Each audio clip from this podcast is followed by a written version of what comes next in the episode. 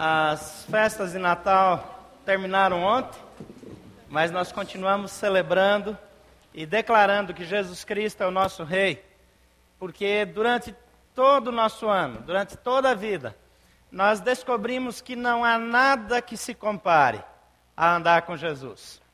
Nós podemos andar é, por outros caminhos, nós podemos administrar a nossa vida de maneira criativa, com liberdade, mas o fato é que Jesus Cristo, ele veio a esse mundo para que eu e você pudéssemos ter uma vida plena, uma vida feliz. E nessa experiência, pudéssemos verdadeiramente andar com Ele, pudéssemos é, escolher a maneira que viveremos. E você tem essa opção. E nessa noite eu quero chamá-lo a, a, pensar é, em como você viveu esse ano, como as coisas aconteceram na sua vida até o dia de hoje.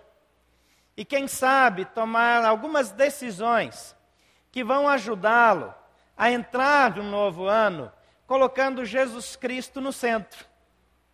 Não há uma experiência que se aproxime de viver com Jesus.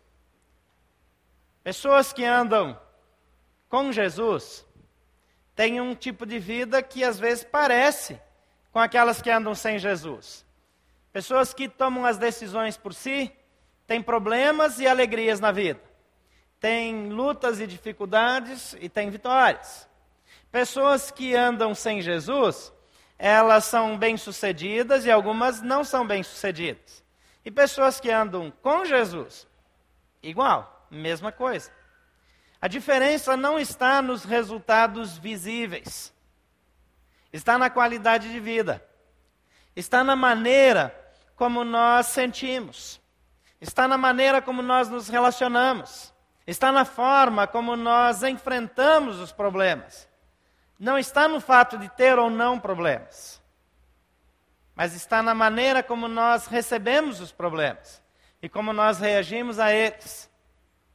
E eu quero encorajá-lo a fazer uma rápida retrospectiva e verificar se na sua vida você, durante esse último período, andou dependendo de Deus ou na força do braço.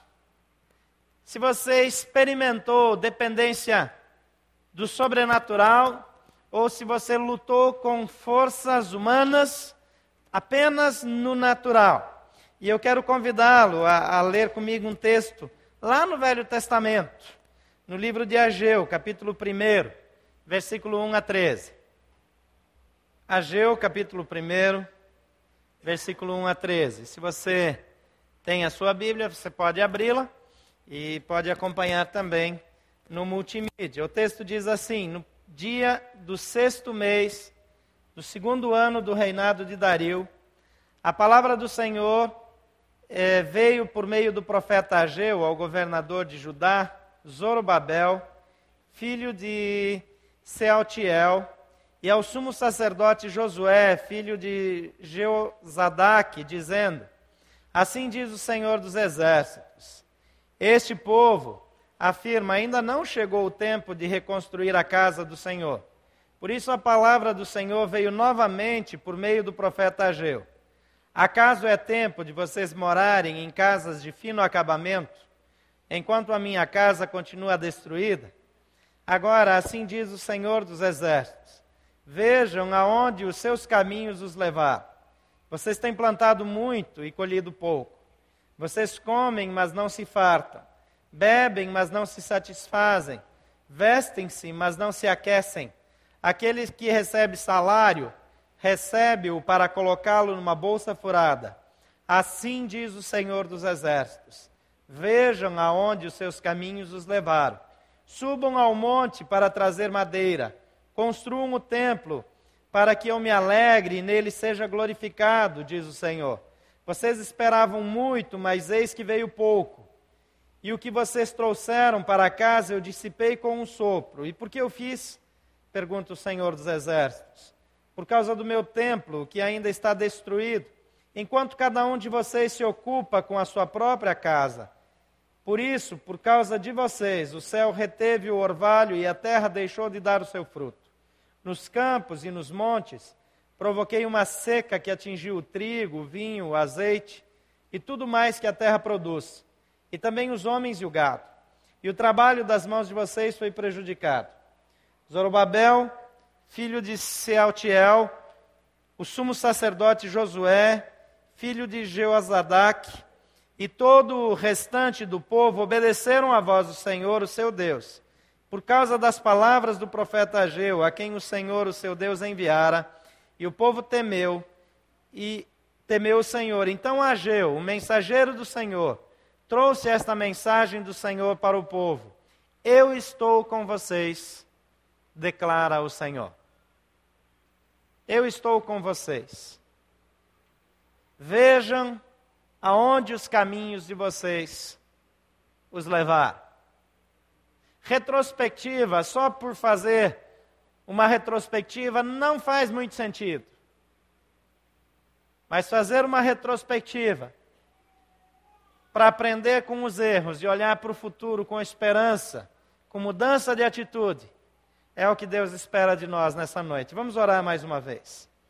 Pai querido, reconhecemos em Jesus Cristo, teu Filho, o nosso Senhor e Salvador.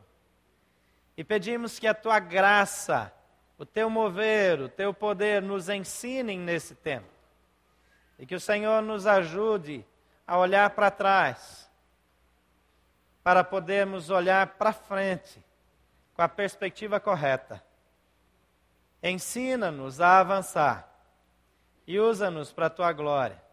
Em nome de Jesus. Amém. Essa é uma situação lá do Velho Testamento que aparentemente não tem nenhum vínculo com esse tempo de Natal. De fato, nós paramos para celebrar o nascimento de Jesus, mas Jesus ele não veio a esse mundo para que ele fosse eh, tivesse uma grande festa ou que no aniversário de Jesus nós fizéssemos uma festa. Mas ele veio a esse mundo para que nós tivéssemos o tipo de vida que ele veio trazer.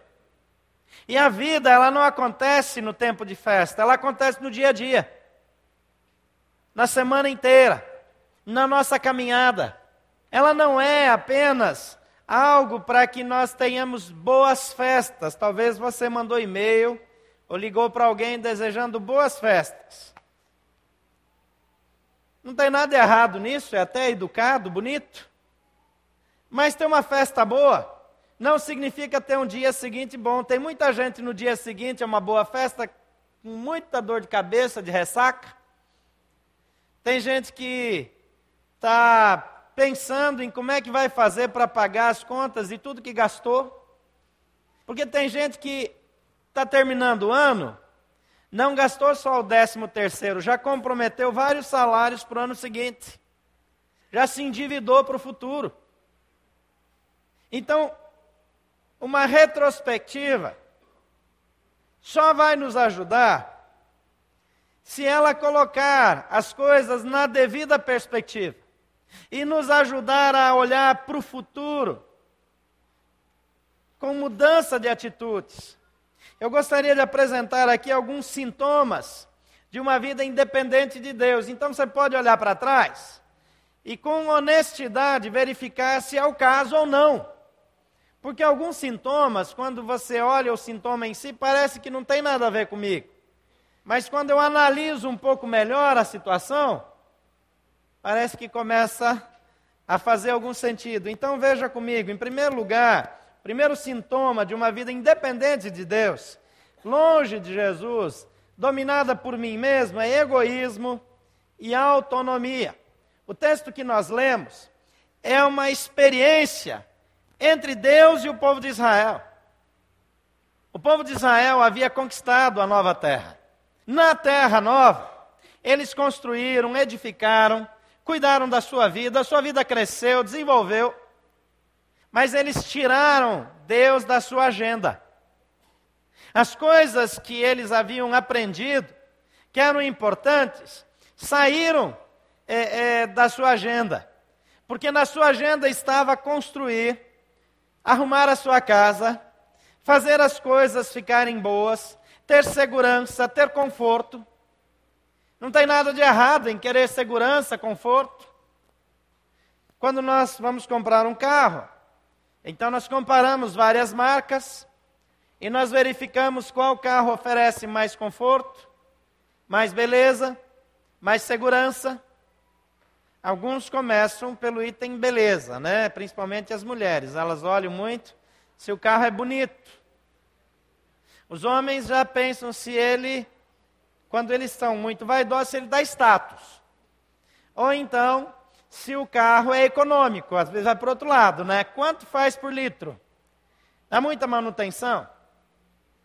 Mas a maioria de nós, pelo menos, deveria incluir na lista de, de, de itens a serem avaliados se ele é um carro seguro. Se ele tem airbag no banco de trás também. Se tem airbag no teto, nos lados, do jeito que o povo dirige, por aí, não pode ter só airbag é, é, é na frente, não. Tem airbag de todos os lados.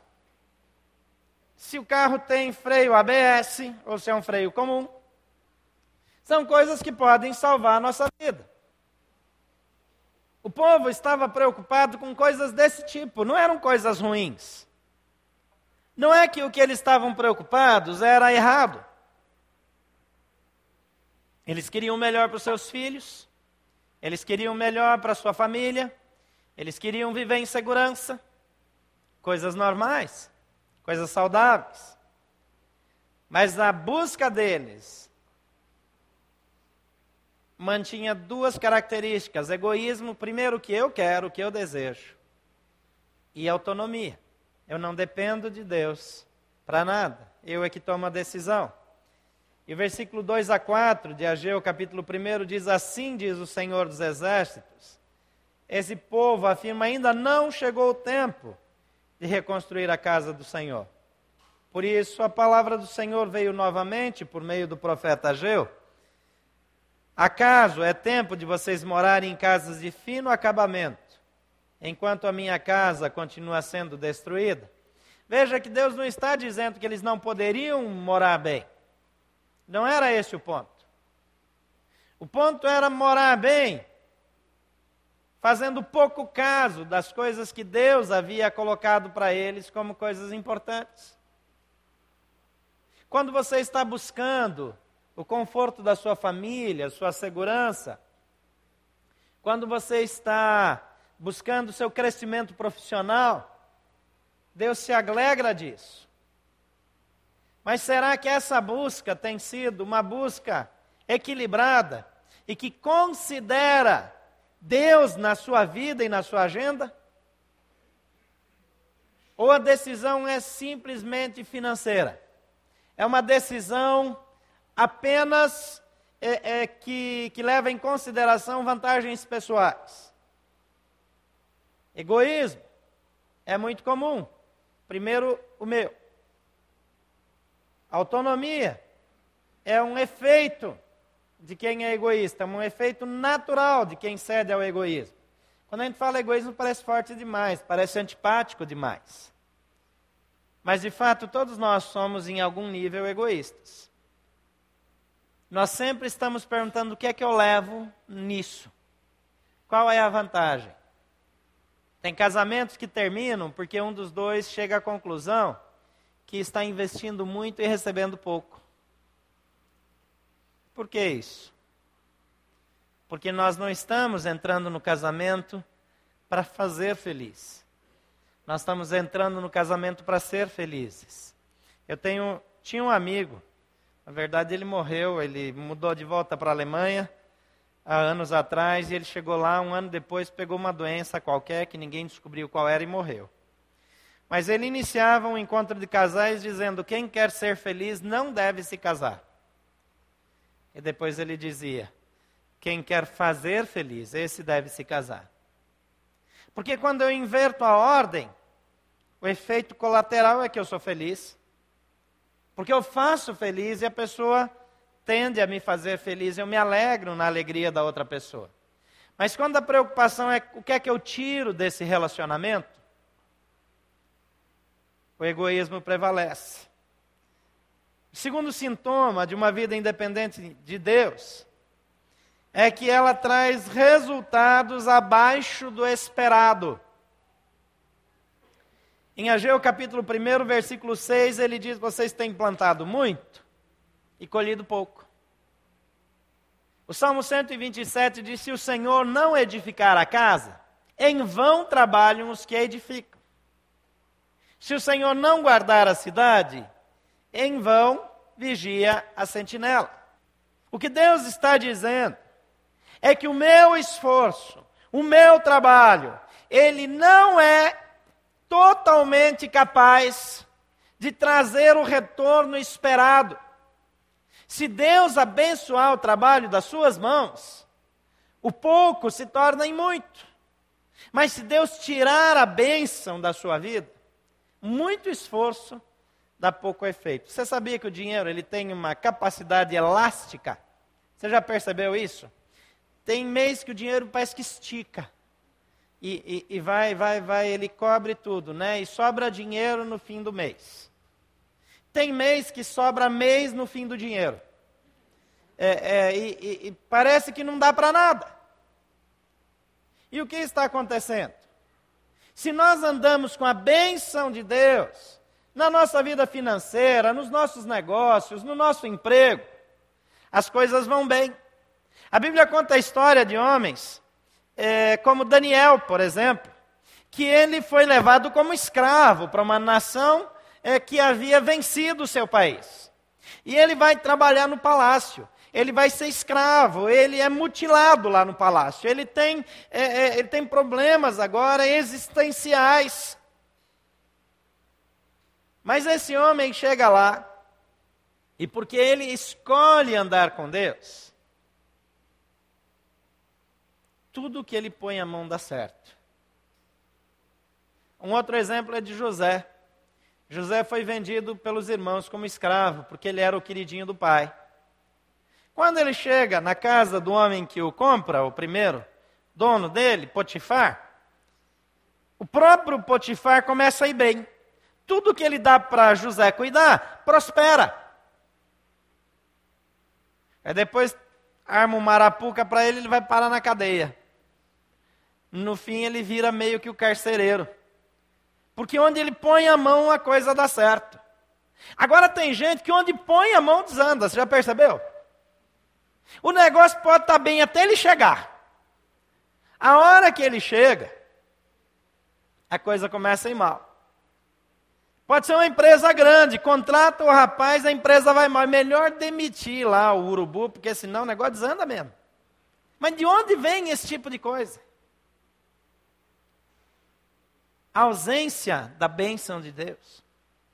Se Deus não abençoar a sua vida, meu amigo, você até pode ter as coisas, não é que não vai ter. Mas se Deus tirar a mão, por maior que seja o seu esforço, você nunca ficará satisfeito. E terá sempre resultados abaixo do esperado. O terceiro sintoma é uma insatisfação recorrente. Insatisfação. Ageu capítulo 1, versículo 6 diz: Vocês comem e não se fartam, bebem, mas não se satisfazem, vestem-se, mas não se aquecem. Veja bem que o texto não está dizendo que falta comida, não está dizendo que falta bebida, ou que faltam roupas, falta satisfação.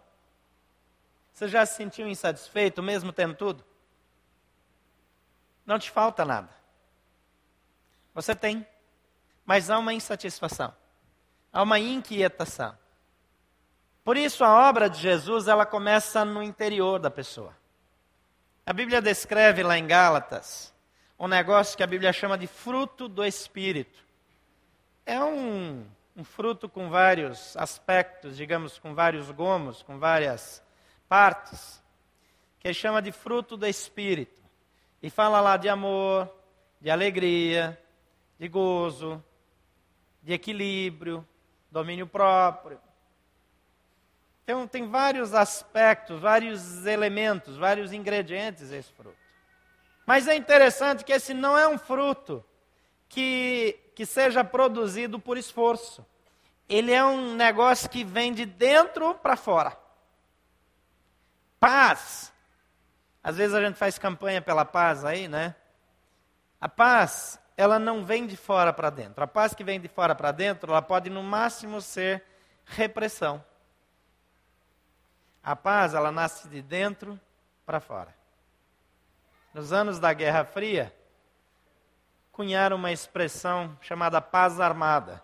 Quer dizer, então a gente arma os países, é, é, desenvolve armas nucleares, estabelece poderio militar para que ninguém tenha ousadia de atacar o país para garantir a paz. Isso é um tipo de repressão. Ou até opressão, ou de ameaça. Mas quando a paz vem de dentro para fora, não há intenções, não há sentimentos de guerra. Porque essa paz muda a nossa vida. E essa insatisfação é fruto de uma vida sem Jesus. Quarto sintoma que eu quero destacar são perdas constantes.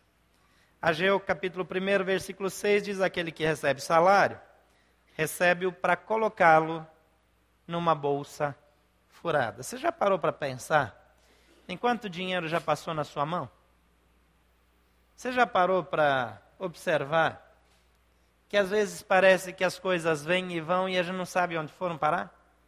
O que é que eu fiz com o que eu tinha? Para onde foi aquela casa que eu vendi? Para onde foi aquela fazenda que eu herdei? Talvez você só herdou uns livros velhos, né? Mas é, tem pessoas que tiveram boas heranças. Tem pessoas que já tiveram grandes valores em suas mãos. Mas as perdas não são só financeiras. Às vezes são perdas emocionais. Onde estão os seus amigos?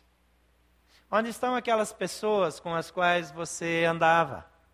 Aquelas pessoas que diziam que amavam você? É que por causa de uma bobagem desapareceram da sua vida. Quando Jesus Cristo faz parte da nossa vida, nós nunca perdemos a presença, o amor, a segurança, a satisfação que vem dele para a minha vida, para a sua vida. Então, recomendações para um ano de sucesso. Vamos acelerar aqui. Em primeiro lugar, reavalie e ajuste as suas prioridades. Olhando para o futuro, olhamos para o passado, podemos até identificar algumas falhas, mas passar o resto da vida olhando para trás e ver o que nós perdemos não ajuda. Mas o que nós podemos fazer? Avalie e ajuste as suas prioridades. Deus pergunta para o povo: acaso é tempo de morarem em casas de fino acabamento enquanto a minha casa continua destruída? A pergunta é mais ou menos a seguinte, contextualizando: você tem separado tempo para Deus na sua agenda? Antes de tomar decisões, você tem tentado saber o que Deus pensa daquilo? Você tem pedido a bênção de Deus antes de sair de casa de manhã? De que maneira você tem se portado ou agido no seu dia a dia? Você gasta mais tempo com quem na sua vida? Quando você olha para o ano e vê no que você mais investiu tempo, você tem a resposta do que você mais ama. Eu sei que isso é meio cruel, porque a maioria passou mais tempo no trabalho. Então não é que você mais ama o trabalho, necessariamente. Tem gente que até sim. Mas a questão é que eu preciso passar um determinado número de horas no meu trabalho. E eu passo no meu trabalho porque eu quero cuidar bem da minha família, porque eu tenho várias coisas importantes para fazer com o fruto do meu trabalho. Então não, não vamos pôr o trabalho nessa, nesse mesmo peso. Mas tirando o seu tempo de trabalho, o que é que ganha mais a sua atenção? Mesmo que você não queira comunicar isso, você comunica. Se você chega em casa, a sua prioridade é ver televisão, e não ouvir a sua família, não estar com eles, não fazer nada com eles, você está comunicando que você é mais importante do que eles, porque você está cansado, você quer relaxar, você quer ver TV, você quer fazer as suas coisas. Primeiro, o meu. Se você não tem tempo para ir às reuniões dos seus filhos na escola, se você ainda tem filhos nessa idade, você está comunicando para eles que você que eles não são muito importantes para você. Se você não gasta tempo com Deus, e como é que a gente gasta tempo com Deus? Tem duas atitudes seguras que você está gastando tempo com Deus, porque cada um tem um jeito, mas tem duas coisas que são iguais para todas. Uma é ler a Bíblia. A Bíblia é um manual de instrução que Deus mandou para a gente saber como viver bem. É um manual do fabricante. Se você quer descobrir como ter uma vida boa, leia a Bíblia. A Bíblia fala de você. Agora a gente fica fazendo curso, fica comprando livro, gastando dinheiro. E Deus já mandou um manual de instruções para que eu saiba como viver bem. Ali fala de casamento, fala de finanças, ali fala de vida cristã, ali fala de amizade, fala como resolver conflitos, ensina como educar os filhos. Está escrito. Mas eu olho assim, é muito grosso. O brasileiro não gosta de livro muito grosso, né? Faz o seguinte, compra por, por livro. Aqui tem vários livros. Você comprar um, ele é dessa grossura assim, ó. Separa, fatia a Bíblia, não tem problema não. O importante é você ler a Bíblia. A segunda coisa é você falar com Deus. Agora, como é que eu falo com Deus? Que nem eu falo com qualquer pessoa. Eu falo com Ele. Eu estou andando no trânsito, eu tenho um tempo sozinho no meu quarto, eu estou numa pescaria, é, é, eu estou em algum lugar me distraindo, mas eu tiro um tempo, eu digo, Deus, eu estou passando, eu estou sentindo essa coisa, aquela, eu estou passando por uma dificuldade em casa, eu tenho problemas no meu casamento, a, a minha filha está é, é tá doente, é, eu queria que o Senhor interferisse. Então, quando eu falo com Deus, no começo eu falo para Deus. Com o tempo, eu começo a falar com Deus porque eu começo a perceber que Deus também fala comigo. É uma caminhada, não é da noite para o dia. No começo eu acho, não é só um impulso, é só uma intuição, é, é, é só um pensamento que veio. Mas com o tempo eu começo a descobrir a diferença e saber que Deus está falando comigo. Às vezes falando ao meu coração, às vezes mostrando uma porção das Escrituras. E essas são duas formas seguras, existem outras mas é mais acertado começar por aquilo que é mais seguro. Então nós erramos menos. Então, faça essa reavaliação. Em segundo lugar, identifique claramente as suas necessidades. Em Ageu 1,9 diz: Vocês esperavam muito, mas eis que veio pouco. E o que vocês trouxeram para casa, eu dissipei com um sopro. Às vezes nós estamos tão distraídos no nosso esforço que nós não conseguimos perceber onde nós estamos perdendo. Eu preciso olhar para a minha vida e verificar quais são as áreas de vazamento. Onde é que eu estou perdendo a paz? Onde eu tenho mais conflitos? Onde as coisas não vão bem? Que área da minha vida não está bem arrumadinha? O que é que eu preciso cuidar mais. No caso desse povo, a crise veio na área financeira. E veio na área financeira justamente porque eles só gastavam dinheiro consigo mesmos. E Deus falou: calma aí, eu é que dou o que vocês têm. E vocês precisam aprender que vocês vão ter mais se eu der mais. E se eu não abençoar, vocês não vão ter. Então ele está ensinando aquele povo a confiar na sua vida financeira, mas isso vale para todas as áreas da nossa vida. Não estou aqui falando de dinheiro. Isso aqui é muito mais do que dinheiro. É uma vida feliz, com um relacionamento sólido e crescente com Deus. Terceira coisa, reconheça a fonte de provisão e sucesso. Deus é a nossa fonte. Se Ele não for colocado em primeiro lugar, então eu vou sofrer e ter dificuldades. Ageu capítulo 1, versículo 10 e 11 diz: Por isso, por causa de vocês, o céu reteve o orvalho e a terra deixou de dar o seu fruto. Nos campos e nos montes provoquei uma seca que atingiu o trigo, o vinho, o azeite e tudo mais que a terra produz. E também os homens e o gado. O trabalho das mãos de vocês foi prejudicado. Você conhece alguém que dá certo em tudo que faz? Ele pode ter uma ideia boba e ela dá certo? Ele não perde dinheiro, não perde tempo, as pessoas gostam dele. Seja, quem conhece alguém assim? Levanta a mão. Então existem essas pessoas, várias pessoas levantaram a mão. Tem alguém que é assim, não levanta a mão, não, senão depois o povo vai estar pedindo dinheiro emprestado.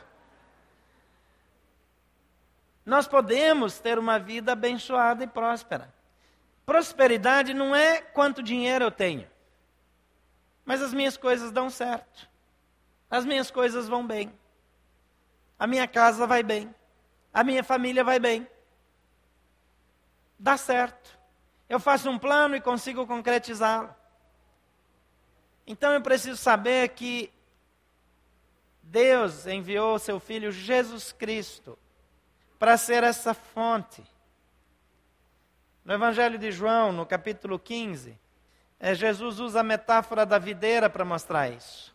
Ele diz: Eu sou a videira verdadeira e vocês são os ramos. E quem permanece em mim dá muito fruto. O fruto é aquilo que nós esperamos da vida.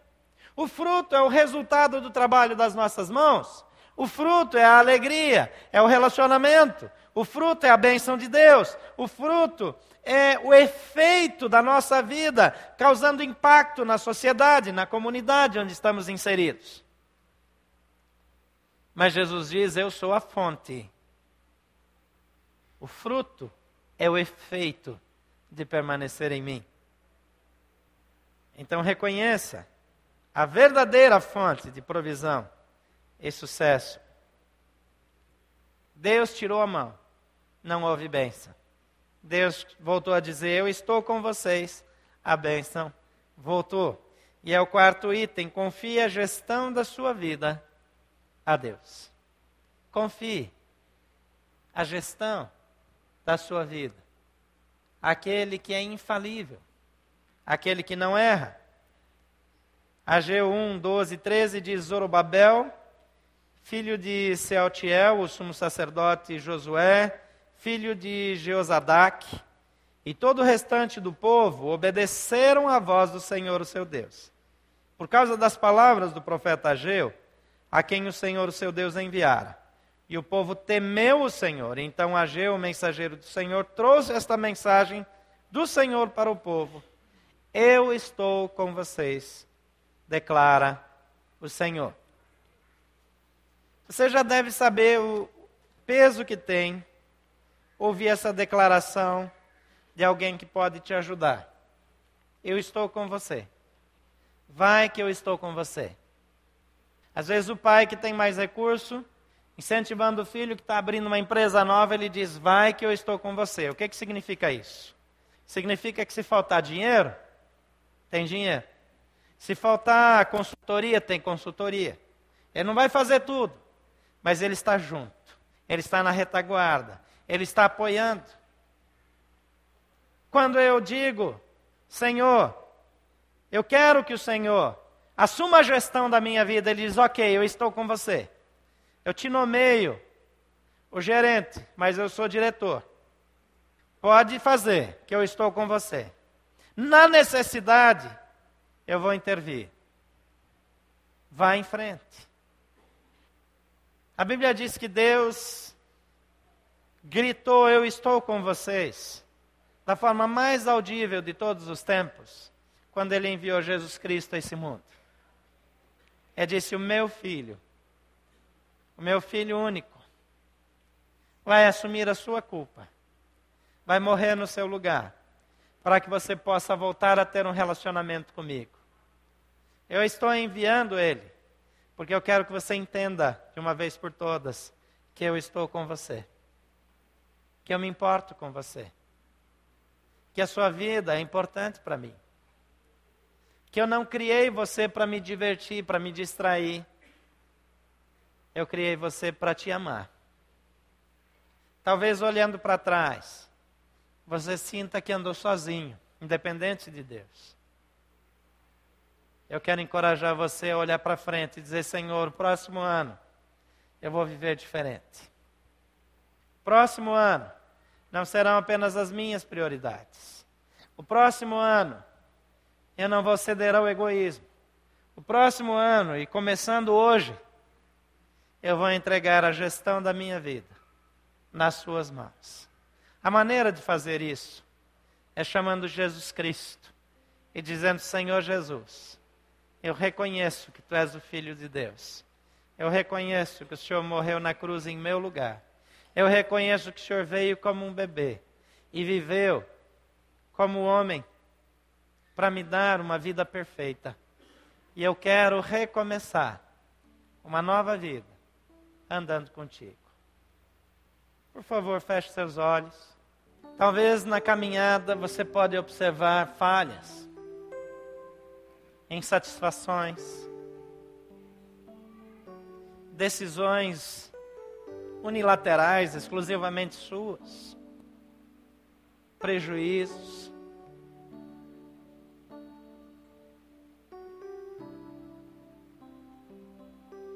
Mas o que Jesus Cristo veio fazer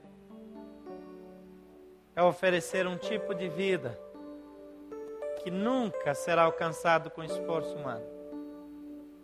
Ele veio oferecer um tipo de casamento que nunca será alcançado com terapia e com esforço. Ele veio oferecer uma vida eterna que nunca será alcançado com boas obras. Porque só Jesus pode nos dar uma vida nova, uma vida plena e feliz. E ele diz: Eu estou à porta e bato. Se alguém ouvir a minha voz e abrir a porta, eu entrarei.